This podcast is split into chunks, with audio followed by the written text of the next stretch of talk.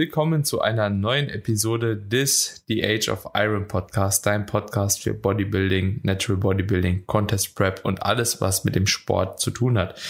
In der heutigen Episode sprechen wir, also Tobi Büchner und meine Wenigkeit, nochmal mit meinem Coach und zwar mit dem lieben Frederik Hölzel. Freddy, erneut zu Gast hier bei uns auf dem Podcast. Es ist mir wie immer eine große Ehre, dass du heute mit am Start bist, um mit uns zusammen das heutige Thema zu besprechen. Und zwar soll es um die Thematik gehen, wie man eine Probeladewoche gestaltet und wie man die gesammelten Werte im Rahmen der Probeladewoche dann auch auf die jeweiligen Peak Weeks überträgt und wie man halt eben unter Umständen Anpassungen trifft. Aber vorerst, Freddy, wie geht's dir? Ich freue mich auf jeden Fall, dass du heute mit dabei bist.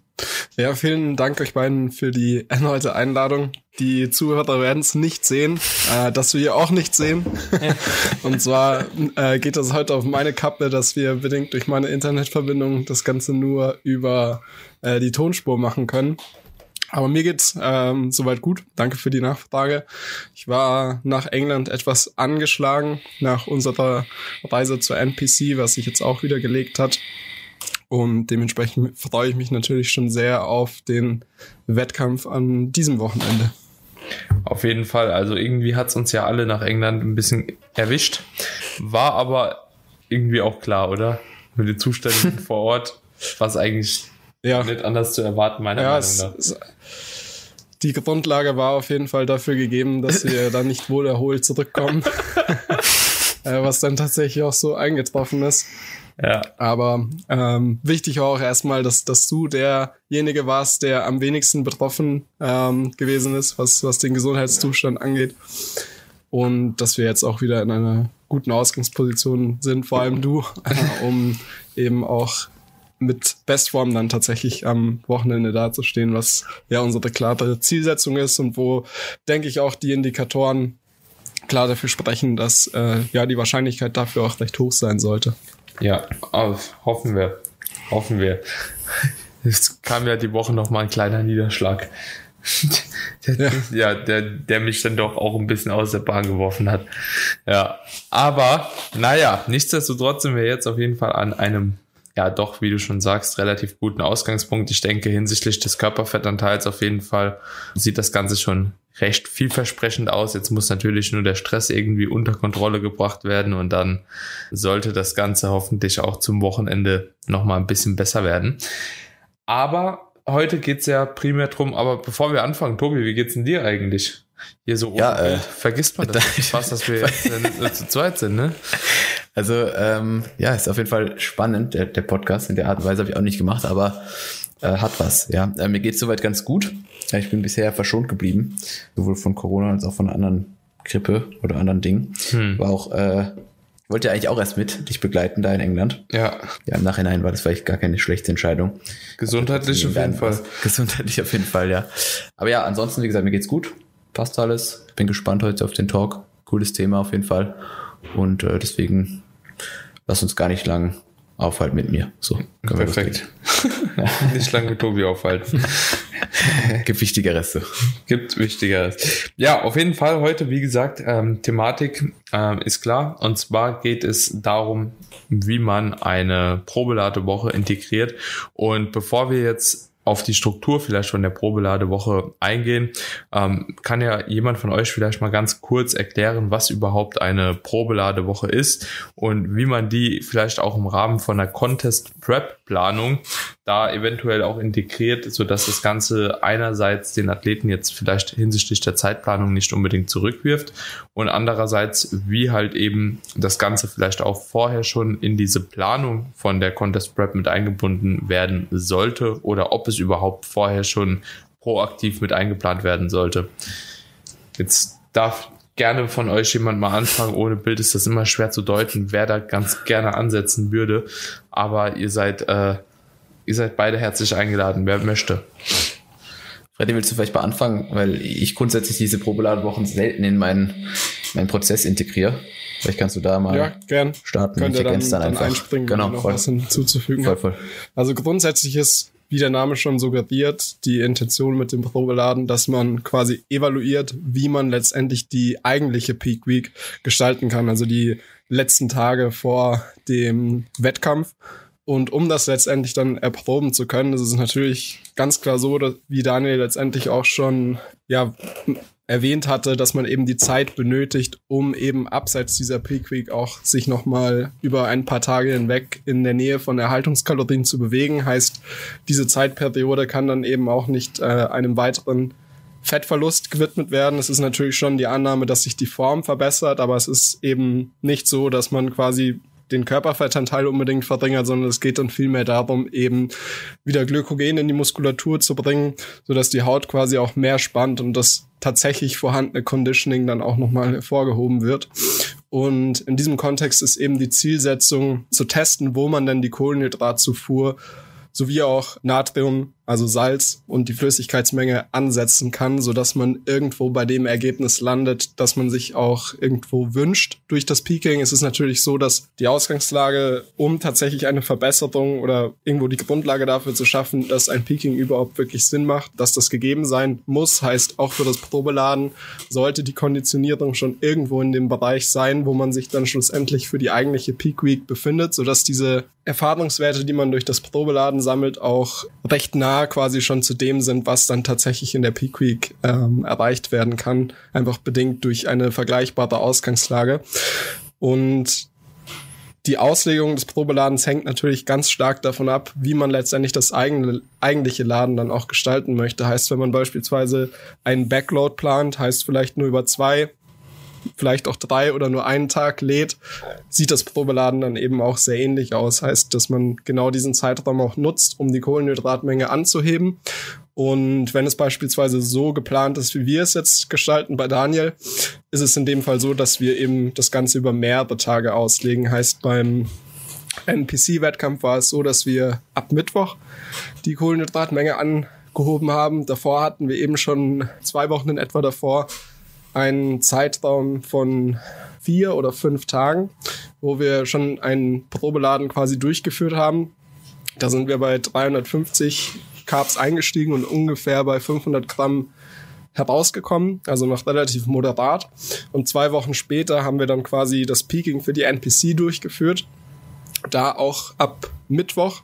Allerdings sind wir dann dort mit den Kohlenhydraten schon etwas höher eingestiegen, weil wir eben im Rahmen dieses vorangegangenen Diet Breaks zwei Wochen etwa davor gesehen haben, dass die Form eigentlich linear besser geworden ist. Und wir ausgehend davon dann eben die Entscheidung getroffen haben, die Kohlenhydrate für das Peaking bei der NPC direkt nochmal höher anzusetzen, um zu schauen, wo denn ungefähr dieser Breakpoint quasi ist, wo die Form sich nicht mehr verbessert da war es dann tatsächlich auch unsere Lernerfahrung, dass wir selbst mit den 700 Gramm Carbs, wo wir am Tag vor dem Wettkampf gelandet sind, weiterhin eigentlich eine Verbesserung gesehen haben. Also ganz klar tatsächlich auch bis Montag, wobei dann am Samstag und am Sonntag, Samstag war der Wettkampftag, Sonntag war quasi dann nochmal ein High Day, Strich Refeed. Ähm, die Carbs waren da etwas geringer angesetzt, allerdings war es dann trotzdem so, dass wir auch über diesen Zeitraum nochmal eine Verbesserung gesehen haben, was dann für uns quasi auch die Grundlage dafür war, jetzt in der Peak Week für Holland ähm, die Kohlenhydrate zumindest nochmal höher anzusetzen als bei Tag eins ähm, im Rahmen des Peakings für die NPC. Und das ist quasi so die Vorgehensweise, die wir beim Probeladen hatten, was aber eben auch spezifisch auf Daniel ausgelegt ist, weil von Anfang an die Intention eben vorhanden war, über mehrere Tage die Kohlenhydrate anzuheben, um den Look am Ende dann auch etwas vorhersehbarer zu machen. Und da muss man einfach sagen, dass Daniel die Vorarbeit geleistet hat in Bezug auf sein Conditioning, sodass man das letztendlich dann auch umsetzen konnte. Ja, also war auf jeden Fall auch schon eine recht interessante Strategie.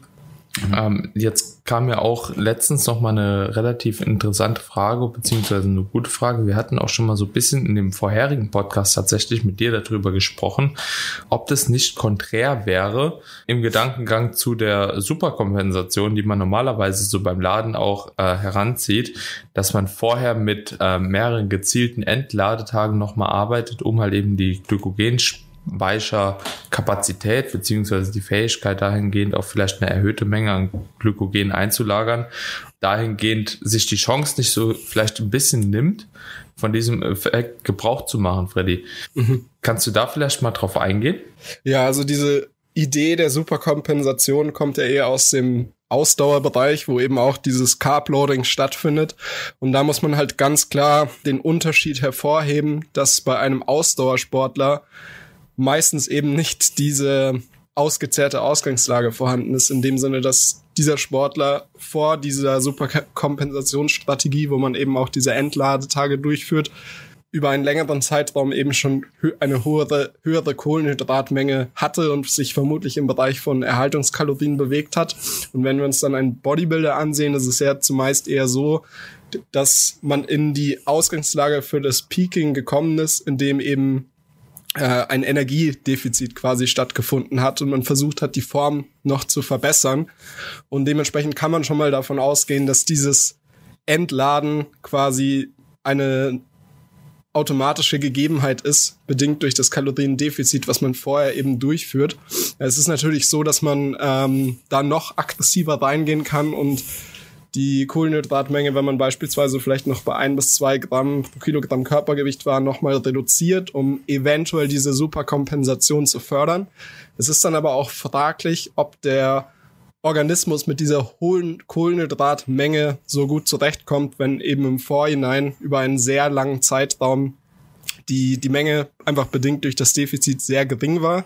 Und die Idee mit diesem Linear Load ist eben quasi, dass man den Körper sukzessive an eine höhere Kohlenhydratmenge heranführt, sodass idealerweise auch diese Enzyme, die benötigt werden, um Glykogen neu zu bilden, dass die äh, Synthese, also diesen, die, dieser Neuaufbau von diesen Enzymen stimuliert wird und dadurch einfach auch die Fähigkeit des Körpers steigt, Glykogen einzuspeichern.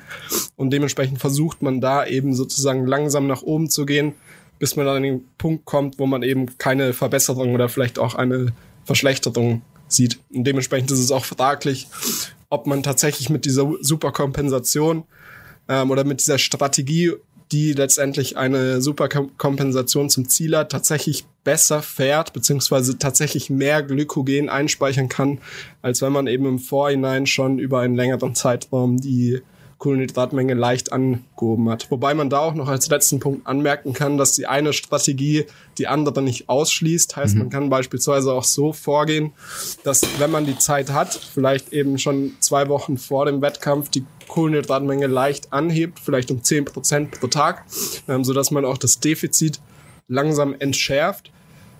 Und dann kann man beispielsweise immer noch, wenn man überzeugt davon ist, so eine so von so einer Superkompensationsstrategie profitieren zu können, sich dafür entscheiden, beispielsweise, wenn am Samstag der Wettkampf ist, Dienstag und am Mittwoch nochmal gezielt die Kohlenhydrate zu reduzieren, bevor man dann am Donnerstag und am Freitag nochmal die äh, Kohlenhydrate anhebt, was sozusagen dann ein Hybrid von diesen beiden Strategien darstellt. Hm.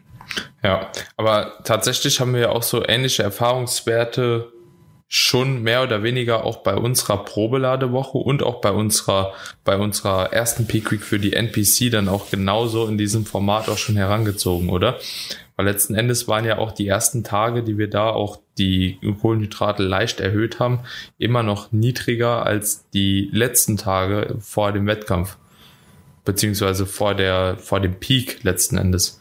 Mhm. Ja, also was wir gemacht haben, ist, dass wir eigentlich quasi eine lineare Anhebung der Kohlenhydratzufuhr von Peak Week zu Peak Week hatten, in dem Sinne, dass wir beim Probeladen, was als erstes quasi stattgefunden hat, was eigentlich ein Diet Break war, äh, was wir quasi auch als Probelade, Probeladen verwendet haben. Dort haben wir eben niedriger angesetzt an Tag eins, sind nach oben gegangen und die höchste Menge, die wir beim Diet Break hatten, war quasi in etwa auch die Einstiegsmenge, die wir dann für das Peaking bei der NPC verwendet haben.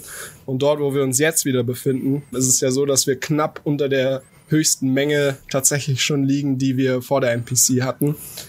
Mhm. Und ähm, im Vergleich zum Backload ist es eben so, dass wir aktuell nicht die Intention haben, mit den Kohlenhydraten stärker runterzugehen. Es kann eben sein, dass wir einfach bedingt durch die Tatsache, dass wir jetzt nochmal aggressiver reingehen, eventuell One Day Out nochmal einen Taper durchführen, wenn wir eben sehen, dass die Form sich tendenziell verschlechtert hat. Aber die Idee ist eben nicht quasi nochmal ähm, da eine Stärke im Kontrast zu nutzen, was die Kohlenhydratmenge angeht. Hm. Ja, auf jeden Fall ziemlich interessant, die, diese Strategie. Ich glaube, die wenden auch relativ wenige in dieser Art und Weise bisher an, zumindest im deutschsprachigen Raum.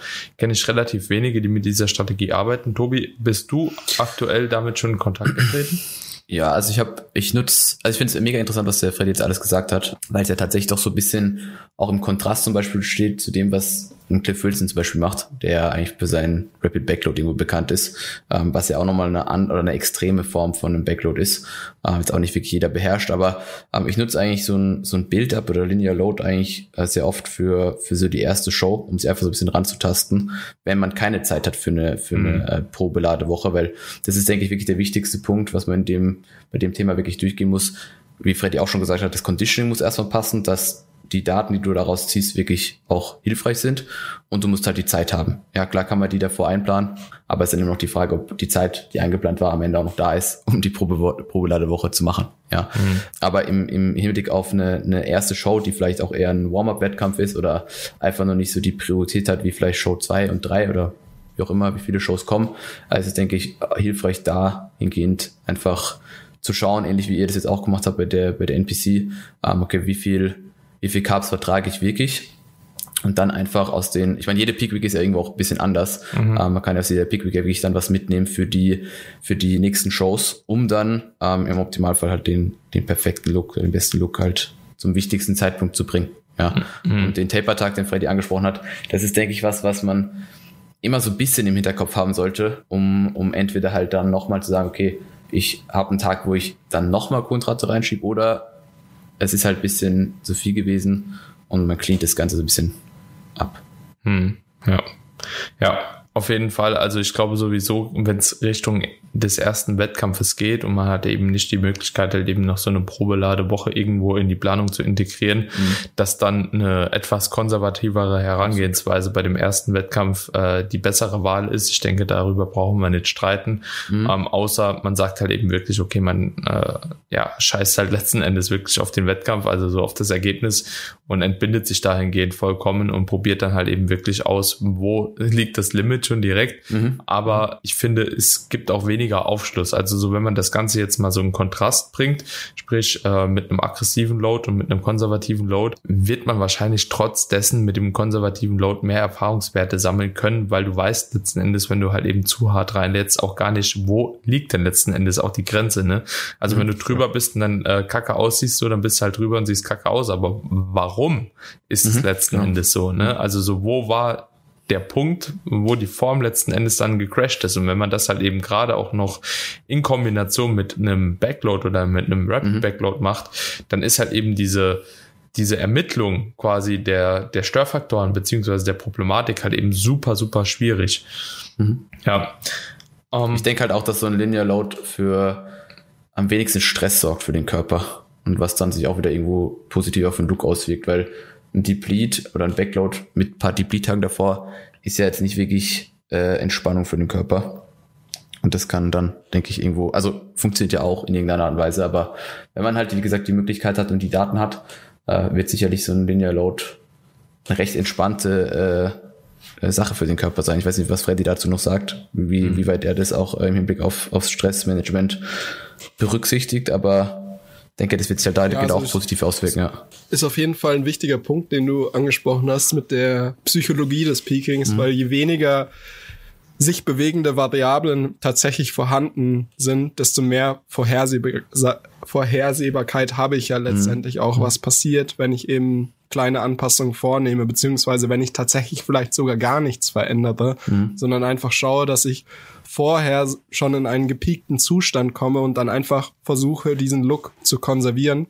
Und das ist dann natürlich auch eine Sache in Bezug auf die Strategie, die man tatsächlich dann wählt oder wählen sollte, die von der von von dem mentalen Vorbereitungszustand der jeweiligen Person abhängig ist. Mhm. Heißt, wenn die Person relativ gestresst in die Peak Week geht, ist es vermutlich auch schon nochmal mehr zweckdienlich, eben nur diese leichten Anpassungen mhm. von Tag zu Tag vorzunehmen, als wenn man eben vielleicht nur über ein bis zwei Tage lädt, wo man eben deutlich weniger Vorhersehbarkeit hat weil man natürlich auch weniger Spielraum hat, dann tatsächlich auch noch gegenzusteuern, wenn irgendwas nicht so läuft, wie man sich das äh, vorstellt. Aber das bringt uns natürlich dann auch wieder an, an den Punkt zurück, dass man äh, irgendwo an dem Punkt tatsächlich auch angekommen sein muss, wo man hin möchte, bevor man dann dieses Peaking einläutet. Wobei das auch irgendwo ähm, oft kritisch zu, zu betrachten ist, weil verlieren kann man letztendlich immer noch mehr. Man kann immer noch mhm. diesen einen Low-Day mitnehmen. Die Frage ist dann tatsächlich einfach am Ende, wie viel Nutzen habe ich davon, wenn ich sozusagen in einem äußerst gestressten Zustand nochmal sozusagen aufs Gaspedal gehe und mir dann vielleicht nochmal weniger äh, Vorhersehbarkeit ermögliche, weil ich diesen zusätzlichen Tag eben nicht dafür nutze, gewisse Stressoren wie eben auch die Energiezufuhr schon proaktiv aufzugreifen. Mhm. Ja, das ist aus meiner Sicht schon eine Sache, die, die sozusagen nicht nur durch die körperliche Verfassung diktiert werden sollte, welche Strategie man wählt, sondern tatsächlich auch abhängig vom, vom mentalen Vorbereitungszustand ist tatsächlich auch so eine Sache, die, glaube ich, ganz, ganz oft untergeht in diesem Zuge. Also es ist super wichtig, dass ihr das Ganze jetzt auch nochmal mit angesprochen habt, ähm, weil das ein, ein Ding ist, das ja relativ wenige wahrscheinlich auch so auf dem Schirm haben, dass halt eben dieser mentale Zustand wirklich auch eine signifikante eine signifikante Auswirkung auf die Form letzten Endes haben kann, ähm, wohingegen man sich allerdings in dieser Zeit mehr oder weniger nur auf die Kohlenhydrate, auf Wasser, Salz und Flüssigkeitszufuhr, glaube ich, so ein bisschen konzentriert, was mhm. natürlich dann auch ja in gewissermaßen zu Fehlerquellen oder was gewissermaßen auch eine Fehlerquelle sein kann, die man einfach nicht auf dem Schirm hat und die man vielleicht auch bei, beim Reflektieren gar nicht so mit einbezieht, weil auch da geht man natürlich erstmal hin und ja, guckt erstmal, was halt eben die Parameter sind, die man halt eben wirklich so manipuliert hat ähm, und die halt eben offensichtlicher sind auch in dem Moment. Ne? Mhm. Ähm, Freddy, wenn man das Ganze jetzt nochmal überträgt auf eine Probeladewoche, also so, wenn wir in diesem Kontext bleiben, macht es denn Sinn, ähm, auch in dieser Probeladewoche dann halt beispielsweise den Trainingsstress mit runterzusetzen in dem Moment? Oder würdest du sagen, da kann man das halt eben, weil das halt äh, irgendwo auch im Kontext von einer Prep-Planung integriert sein sollte, ähm, erstmal lassen und den Trainingsstress dahingehend vielleicht sogar noch ein bisschen weiter oben lassen, weil man ja auch dann äh, vielleicht mit einer etwas konservativeren Herangehensweise wie noch in der Peak Week da hinsichtlich der Carbs vorgeht. Ja, also ich glaube, dass es grundsätzlich am besten ist, je mehr Variablen wie möglich sozusagen, die, die ich in der Peak Week auch verändere, sehr nah eben zu dem auch in der, während dem Probeladen zu imitieren. Heißt, wenn ich eben weiß, ich werde während dem Peaking tendenziell die Trainingsplanung in Richtung eines Deloads auslegen, vielleicht noch die, die ersten zwei Tage der Woche relativ normal trainieren und dann vielleicht noch ein, zwei Pump-Sessions integrieren, ist es natürlich auch optimal, wenn ich tatsächlich diese Herangehensweise auf das Probeladen übertrage, weil die Aktivität und die dadurch induzierte Ermüdung natürlich auch einen bedeutenden Einfluss hat auf den Look. Und auch dann letztendlich auf das Ergebnis, was durch die, die Manipulation der, der Kohlenhydrat oder der gesamten Energiemenge sozusagen im, wie das das Gesamtpaket beeinflusst. Heißt, diese, diese Variablen interagieren ja irgendwo. Es ist nicht nur die Kohlenhydratmenge, die sich verändert, sondern, e sondern eben auch einige andere Variablen, wie beispielsweise auch die, die mentale Einstellung, weil ich dann natürlich in der mhm. Week am besten so gepolt bin, dass ich weiß, okay, in dieser Woche geht es jetzt primär darum, eben den Stress runterzufahren und nicht noch stärker zu pushen. Und wenn ich eben auch diese mentale Verfassung schon in, in das Probeladen übertragen kann und damit einhergehen auch das Training so anpasse, dass es ungefähr der Peak Week gleicht, habe ich natürlich auch Erfahrungswerte gesammelt, die vermutlich nochmal zweckdienlicher sind, wenn es eben darum geht, wie man dann tatsächlich den Start zumindest der Peak Week, äh, der eigentlichen Peak Week gestaltet. Mhm. Aber das ist dann natürlich auch wieder eine Sache, genauso wie die Konditionierung, ähm, die da Taktgeber ist, ob ich sowas machen kann und wann ich sowas machen kann und über welchen Zeitraum, mhm. da, dass die Trainingsplanung letztendlich auch irgendwo so ausgelegt werden muss, dass es mit Hinblick auf die restliche Planung eben auch Sinn ergibt. Heißt, dass ich vielleicht nicht zwei Deloads hintereinander mache, weil ich das Probeladen erst relativ spät ausführen kann und dementsprechend vielleicht einen zu geringen Trainingsstimulus habe über einen längeren Zeitraum, sondern dass man das vielleicht etwas weiter nach hinten auslagert, was dann aber wieder zu der Herausforderung führt, dass du einfach ähm, vermutlich schon drei bis vier Wochen davor oder vielleicht auch fünf Wochen, je nachdem, in einem vergleichbaren körperlichen Zustand sein solltest, was eben die Konditionierung angeht, was bei dir ja auch irgendwo der Fall gewesen ist. Wenn wir uns die Ausgangslage ähm, vor dem Diet Break ansehen, den wir Mitte März durchgeführt haben, warst du ja da ungefähr auch nur, ich würde behaupten, eineinhalb Kilo ungefähr über dem, wo du dich vor der NPC, beziehungsweise eigentlich eher ein Kilo mhm. bewegt hast, was natürlich in dem in, in der Hinsicht dann auch nochmal hilfreich war, weil einfach die, die Ausgangslage auch relativ vergleichbar war. Mhm. Ja. Und da kommen wir auch schon direkt zu dem nächsten Punkt, was natürlich auch irgendwo hier mit bedacht sein sollte. Ab wann macht es denn überhaupt Sinn, so eine Art Probeladen zu integrieren? Weil ich denke, da muss natürlich auch eine gewisse Voraussetzung sein, dass ein gewisses Conditioning auch schon eine Grundlage bildet und dass die Diät halt eben jetzt auch bestimmt schon einen gewissen Fortschritt auf jeden Fall erreicht hat. Also ab welchem Zeitraum könnte man denn überhaupt überlegen, mit einem Probeladen zu arbeiten und wann ist es vielleicht noch nicht so sinnvoll, einen Probeladen in die Planung zu integrieren. Abhängig jetzt von einem, von einem Weeks-Out oder von einem Look oder wie, wie weit willst du das? Genau, was sind Indikatoren ja. halt eben dafür, dass man halt eben entscheiden kann, okay, hier macht ein Probeladen eventuell schon Sinn und ähm, ja, wann kann man halt eben noch sagen, okay, ja, hier macht es eventuell keinen Sinn, schon einen Probeladen zu integrieren nach äh, einem Minicut oder was weiß ich. Also welcher Abstand oder welche, in welchem Stadium der Prep sollte man sich dann ungefähr zumindest aufhalten, dass das auch wirklich vielleicht validere Daten halt eben dann dem, dem Coach oder dem jeweiligen Anwender halt eben liefert. Also ich denke mal, wie gesagt, das, das, das steht und fällt halt damit, wie, wie lean die Person dann schon ist. Ja, weil wenn du halt deinen, deinen, weiß ich nicht, two to four weeks out äh, Bereich noch nicht die, die Leanness erreicht hast, die du, die du brauchst zu dem, zu, zu dem Zeitpunkt, dann wie gesagt, würde ich es einfach nicht machen. Ansonsten ist das, denke ich, ein, ein Zeitraum vom ersten Wettkampf äh, im Bereich von drei bis fünf Wochen. Ich weiß nicht, was Freddy sagt, aber also in dem Zeitraum kann man das Ganze, denke ich, wahrscheinlich integrieren oder für dies integrieren, dass man eben entsprechende, ein entsprechendes Feedback bekommt, was man dann ein paar Wochen später wieder anwenden kann. Mhm. Ja, also ich meine, grundsätzlich, je näher ich mich an die Wettkampfform bewege, desto hilfreicher ist es auch, wenn ich mich häufiger eben in Richtung von Erhaltungskalorien beziehungsweise einer höheren Kohlenhydratmenge bewege, weil ich so natürlich auch immer wieder neue Daten sammeln kann, mhm. auch beispielsweise inklusive der, der Form, die ich dann durch Bilder festhalte um einfach zu schauen, wie, wie sehe ich beispielsweise auch nur vor zwei Diet, vor zwei Refeeds aus, mhm. wie sehe ich nach dem ersten Refeed aus, etc. Und das kann natürlich dann auch schon irgendwo hilfreiche Informationen sein, die ich dann in das Peaking inkludieren kann. Heißt, es ist nicht nur quasi dieses Probeladen, was in der Hinsicht wertvoll ist, sondern eben auch im Grunde jeder Tag, bei dem ich mich auf einer höheren Kohlenhydratmenge bewege. Aber es ist in Bezug auf das Probeladen natürlich zweckdienlich, wenn ich mich in einer ähnlichen Ausgangsposition befinde, wie ich mich dann tatsächlich auch, wie ich dann letztendlich auch in der, in der Peak Week aussehe. Mhm. Und dementsprechend macht es schon Sinn, das irgendwo dann nahegelegen zu, zu dem eigentlichen Wettkampf, zu der eigentlichen Peak Week durchzuführen, was dann aber wieder auch eine Sache der, der, der Ausgangsbasis ist. Heißt, wenn ich mich beispielsweise in einem letzten normalen Deload vor äh, dem letzten Zyklus quasi, vor, vor der eigentlichen Peak Week noch nicht in der Position befinde, wo ich vielleicht über fünf Tage die Kohlenhydrate, Kohlenhydrate höher auslegen kann, sondern vielleicht nur über zwei Tage, dann mache ich das eben nur über zwei Tage. Aber das wäre vermutlich schon ein relativ guter Zeitpunkt, eben diese Probeladestrategie durchzuführen. Vorausgesetzt, ich befinde mich eben auch schon in einem, ja, Zustand, der, der sehr nah zu dem ist, wo ich mich dann auch schlussendlich befinden möchte hinsichtlich der Konditionierung. Mhm. Mhm. Mhm. Ja. Und wenn wir jetzt bei dieser Probeladewoche angekommen sind, was würdet ihr dann auch dort integrieren hinsichtlich Mahlzeitenfrequenz? Sollte dort was geändert werden hinsichtlich Nahrungsmittelauswahl schon?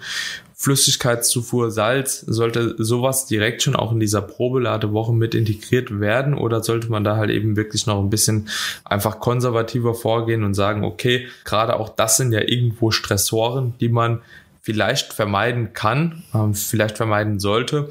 Ähm, oder sind die Informationen, die man dadurch halt eben gewinnt, wenn man über diese Stellschrauben halt eben auch noch nachjustiert, von essentieller Bedeutung dann auch schon in dieser Woche? Ja, wenn ich da vielleicht einmal starte, und zwar würde ich die Mahlzeitenfrequenz ganz stark davon abhängig machen, wie hoch ich die Kohlenhydrate letztendlich auch ansetze. Heißt, wenn ich mich vielleicht in dem Bereich bewege, wo ich auch vor, vorherige Refeeds angesetzt habe, würde ich mich letztendlich auch daran orientieren. Einerseits, was eben die Mahlzeitenfrequenz angeht und andererseits eben auch, was die Nahrungsmittelauswahl angeht. Weil in einer Peak Week ist ja letztendlich auch die Zielsetzung, die Nahrungsmittel so auszulegen, dass ich ähm, Quellen für die Kohlenhydrate nutze, bei denen ich auch die Annahme habe, dass ich sie gut verdauen kann, weil ich sie eben in letzter Zeit vielleicht auch häufiger konsumiert habe während Refeeds oder vielleicht auch während Tagen, in, bei denen ich mich noch in einem Energiedefizit befunden habe, in diesem Szenario dann vielleicht in geringeren Mengen, weshalb ich schon auch bei so einem Probeladen darauf achten würde, eben auch mit Hinblick oder mit Berücksichtigung der, der Verdauung, zugunsten der Verdauung, Nahrungsmittel, Lebensmittel zu verwenden, die ich eben auch gut vertrage und da einfach nicht zu viele Experimente integriere, weil da letztlich dann wieder genau dieses gleiche Prinzip gilt. Je mehr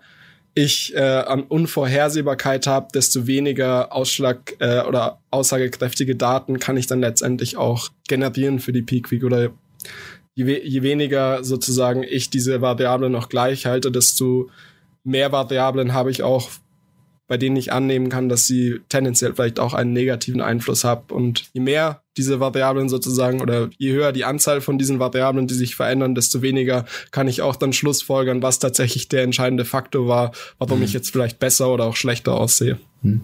Ja.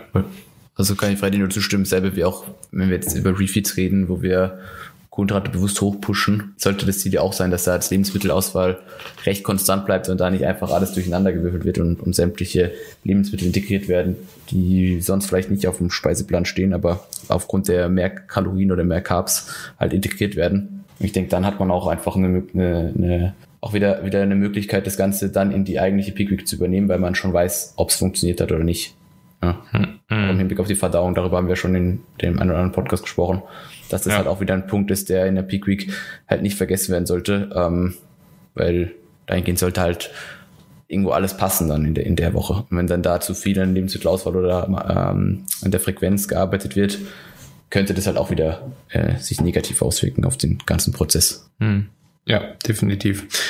Und um vielleicht auch noch mal ja. ganz kurz ähm, auf die Mahlzeitenfrequenz einzugehen, weil wir das nur kurz angeschnitten haben. Ich hatte erwähnt, dass ich irgendwo diese ausgehend auch von der Struktur der Refeeds auslegen würde. Grundsätzlich macht es meiner Erfahrung nach äh, und nach der Theorie auch Sinn, dass je höher die Kohlenhydratzufuhr ausfällt, auch die Mahlzeitenfrequenz höher gestaltet wird, so dass man einfach in einzelnen Mahlzeiten eben nicht diese immens hohen Mengen hat, so dass man ähm, quasi das etwas mehr äh, auslagert und dadurch eben auch die die Verdauung fördert und äh, damit einhergehend auch dann die Synthese, Synthese von neuem Glykogen. Heißt, das sollte quasi irgendwo dann auch eine Funktion davon sein, wie hoch ich die Kohlenhydratmenge anhebe. Wenn ich jetzt beispielsweise 300 Gramm Carbs an einem Refeed hatte und das habe ich über vier Mahlzeiten verteilt, und ich bei so einem Linear Load oder auch bei einer anderen Ladestrategie auf 500 Gramm Carbs gehe, kann es dann eben durchaus Sinn machen, das eben eher auf fünf Mahlzeiten zu verteilen, so dass ungefähr die Kohlenhydratmenge pro Mahlzeit vergleichbar zu dem bleibt, wo ich mich letztendlich befunden habe mit äh, einer niedrigeren Gesamtzufuhr. Mhm. Ja, und was würdest du oder was würdet ihr jetzt grundsätzlich machen, wenn jetzt jemand beispielsweise wirklich extrem viel laden muss und ja einfach vielleicht das aber zeitlich aufgrund des Alltages nicht zu handeln ist, dass man jetzt beispielsweise über sechs, sieben Mahlzeiten das Ganze reguliert, stellt das einen großen Nachteil dar? Also wenn man dann jetzt quasi über vier bis fünf Mahlzeiten arbeitet oder wird das wahrscheinlich nicht so signifikant ausfallen? Und würdet ihr dann auch eventuell an der Lebensmittelauswahl nochmal ein bisschen was äh, drehen oder würdet ihr trotzdem sagen, okay, das bleibt alles konstant? Ja, also ich glaube, dass je niedriger die Mahlzeitenfrequenz ist, in diesem Zusammenhang zumindest, desto höher ist natürlich auch die Wahrscheinlichkeit, dass die Verdauung vielleicht nicht so abläuft, wie sie ablaufen könnte. Wenn dann die Entscheidung besteht zwischen vier Mahlzeiten und sechs Mahlzeiten. Und diese sechs Mahlzeiten sind einfach nicht umsetzbar. Ich meine, sechs Mahlzeiten sind vermutlich auch nur bei relativ hohen Mengen tatsächlich notwendig. Mhm. Kann aber durchaus sein, dass das einfach mal quasi indiziert ist, dass das sinnvoll sein könnte, ist man vermutlich auch nicht deutlich schlechter bedient, wenn man einfach bedingt durch die eigenen Möglichkeiten eher auf vier Mahlzeiten oder fünf Mahlzeiten geht. Das ist dann vermutlich schon ein höherer, größerer Unterschied gegeben, wenn ich quasi den Vergleich zwischen sechs und zwei Mahlzeiten habe. Heißt, ich würde jetzt nicht unbedingt 700 Gramm Carbs auf zwei Mahlzeiten mhm. verteilen, sondern das schon irgendwo gleichmäßig über den Tag gestalten. Was man in diesen Szenarien machen kann, womit ich ganz gute Erfahrungen gemacht habe, ist, dass man tatsächlich vielleicht nur äh, zwei bis drei in Anführungsstrichen normale Mahlzeiten, Strich, Hauptmahlzeiten hat und alles andere dann über Snacks quasi mhm. umsetzt weil mhm. ja letztendlich auch diese Verteilung der Kohlenhydratzufuhr über den Tag hinweg äh, primär auch die Kohlenhydrate betrifft. Heißt, es kann dann beispielsweise sein, dass einfach zwei Mahlzeiten einfach nur aus beispielsweise Mais oder Reiswaffeln besteht, einfach weil man es äh, mhm. super easy eben mitnehmen kann und schnell konsumiert. Und ähm, so könnte man eben diese Herausforderung quasi aufgreifen. Ja, und ich finde, das, das ist jetzt auch so eine, eine Sache, mit der ich aktuell relativ gut zurechtkomme. Gerade auch, wenn man in der Peak Week oder in der Probeladewoche dann auch eventuell das Protein ein bisschen herunterdrosselt, dann bilden ja Kohlenhydrate auch die größte Menge letzten Endes äh, der Makronährstoffe am Tag einfach da. Und mit diesen großen Mengen an Kohlenhydraten, die man hat, finde ich, ist es auch nicht so wirklich problematisch, die Kalorien irgendwo gut zu verdauen, beziehungsweise diese Mengen an Kohlenhydraten auch zu verdauen, wenn man jetzt nicht dauerhaft irgendwie auf Haferflocken oder sowas zurückgreift, mhm. wo halt eben nochmal eine große Ballaststoffmenge drin ist oder halt eben super viel Gemüse konsumiert. Also ich glaube, das wäre dann wirklich so eine Stellschraube, wie du schon gesagt hast, zwei bis drei normale Mahlzeiten, eventuell diese Mahlzeiten auch mit etwas Protein anreichern, um da vielleicht einfach, ja, wirklich auch zweimal so das Gefühl Gefühl zu haben, man isst halt auch was Normales. Und da die Verdauung halt auch wirklich dann irgendwo auf Trab zu halten und ansonsten über diese Snacks zu arbeiten. Ich sag mal so, ähm, selbst wenn man jetzt einen Beutel Reis isst mit einem Apfel und ein bisschen Apfelmus drin oder so, ist es trotzdem ja, also so du isst das und das ist weg gefühlt, ne? Gerade auch in diesem Prep-Stadium. Also ich glaube, da hat auch keiner Problem, das groß über vier, fünf Stunden verdauen zu müssen, beziehungsweise das Gefühl zu haben, das liegt einem dann noch ewig schwer im Magen. Mhm. Ne? Ja. ja, die Aufgabe ist, wie du auch schon erwähnt hast, eher dass man die Proteinmenge so gering hält, wie man sie letztendlich auch angesetzt hat. Weil wenn man beispielsweise wieder die 700 Gramm Carbs als Beispiel heranzieht, ist es natürlich so, dass wenn ich diese auch versuche umzusetzen über die einzelnen Mahlzeiten, das Protein schnell in die Höhe schießt und auch die Fette. Und diese beiden Makronährstoffe haben natürlich auch Relevanz in der Peak Week, aber eben nicht in dem Ausmaß wie die Kohlenhydrate. Und da ist es dann eher die Aufgabe, die Mahlzeitenstruktur so auszulegen, dass man irgendwo auch bei diesen Mengen bleibt, die man sich in Bezug auf die Proteinzufuhr und die Fettzufuhr vorgestellt hat. Und da sind dann eben solche Snacks auch äh, recht zweckdienlich, wenn man einfach, wie du gesagt hast, diese zwei, drei Hauptmahlzeiten hat und alles andere dann primär über kohlenhydratlastige Lebensmittel äh, gestaltet. Hm. Ja. Tobi, hast du noch eine Frage an Freddy? Hey. Hast du noch was, was du ansprechen glaub, wollt? Ich glaube, im Hinblick auf das, das ursprüngliche Thema, was Probeladewochen angeht, haben wir, denke ich, ziemlich viel gecovert jetzt. Und also ein bisschen drüber hinaus, ja. Und ein bisschen drüber hinaus, ja. Ja, aber ich also, glaube, in dem Kontext war. war trotzdem wichtig, ja. Sehr, sehr, sehr, auf jeden Fall. Ja. Gut, dann würde ich sagen, meine Freunde, Freddy, hast du noch was, was du gerne ansprechen wollen würdest, abschließend? Ja, ich glaube, dass wir das meiste abgedeckt haben. Was man vielleicht noch kurz erwähnen könnte, ist die Natrium- bzw. Salzmenge und Flüssigkeit. Das hatten wir ja soweit äh, noch nicht erwähnt. Was man da grundsätzlich machen kann, auch schon beim Probeladen, ist, dass man sich bereits vor dem Probeladen eben einen Überblick verschafft, wo befinde ich mich denn in etwa, was die Natriummenge betrifft, ausgehend von der Ernährung, so wie ich sie eben über die letzte Zeit gestaltet habe und genauso eben auch bei der Flüssigkeit. Wenn ich beispielsweise sehe, dass ich vielleicht fünf Liter in, im Durchschnitt konsumiere, vielleicht an einem Tag mal viereinhalb, an einem anderen Tag fünfeinhalb, dass ich versuche, diese fünf Liter in etwa konstant zu halten und gleiches mhm. eben auch bei der Natriummenge und dass man dann primär versucht, über die Kohlenhydratmenge sozusagen dieses Probeladen zu manipulieren von Tag zu Tag, so dass man alle anderen Variablen möglichst konstant hält. Es gibt auch Diskussionen darüber, dass man eventuell die Flüssigkeitsmenge und die Salzmenge etwas anhebt, je höher die Kohlenhydratzufuhr ausfällt, weil man natürlich auch Flüssigkeit einspeichert zusammen mit der Glykogenmenge und Natrium eben auch wichtig ist, um Glucose zu transportieren. Ähm, das kann eventuell Relevanz haben. Es ist halt einfach keine exakte Wissenschaft. Das sind alles Erfahrungswerte. Heißt, man, man kann sich da das Leben einfach machen, indem man alles konstant hält. Man kann sich aber auch beispielsweise überlegen, dass wenn ich die Kohlenhydratzufuhr um 100 Gramm anhebe, dass ich vielleicht dann auch ein halbes Gramm mehr Salz äh, mitnehme und vielleicht einen halben Liter mehr Flüssigkeit. Das ist dann aber aus meiner Sicht eher optional und auch eine Sache, die man idealerweise von den eigenen Erfahrungswerten ähm, ausgehend gestaltet, weil das wie gesagt auch keine Sache ist, wo es einfach exakte Richtlinien gibt, sondern mhm. man da auch einfach von den eigenen Erfahrungswerten und den Erfahrungswerten von anderen Personen ausgehen muss. Aber grundsätzlich ist es so, dass ich Natrium und Flüssigkeit eben möglichst konstant halten würde, auch schon beim Probeladen. Ja. Ich denke, das kann man hier sowieso nochmal erwähnen, dass einfach dieses ganze Peaking halt einfach viel, viel Erfahrung voraussetzt. So. Also, dass du dann, mhm. dann einfach äh, Leute über Zeit am besten, besten pieken kannst, wenn du einfach viel Erfahrung mit, mit Daten hast.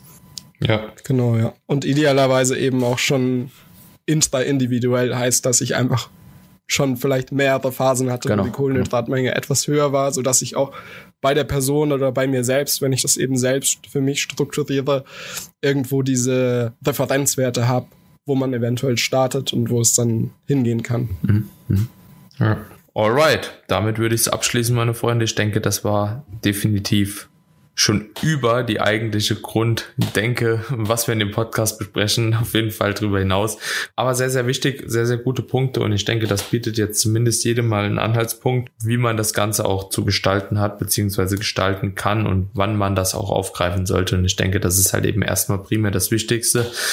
Und ja, Leute, ich danke euch, dass ihr da wart und dass wir diese diese tolle Episode abdringen durften für die Leute. Wenn euch die Episode gefallen hat, also an die Zuhörer jetzt, dann seid ihr natürlich herzlich eingeladen, die Episode auch gerne in Social Media zu teilen. Macht einfach einen kleinen Screenshot davon, haut es in die Story rein. Wir würden uns auf jeden Fall sehr darüber freuen, ähm, wenn das Ganze geteilt wird. Und ansonsten lasst uns gerne auch eine Bewertung bei Apple Podcasts oder bei Spotify da, sodass der Podcast noch mehr Leute erreichen kann, insbesondere noch mehr Leute aus der Zielgruppe. Wir sind ja jetzt doch relativ nischig geworden.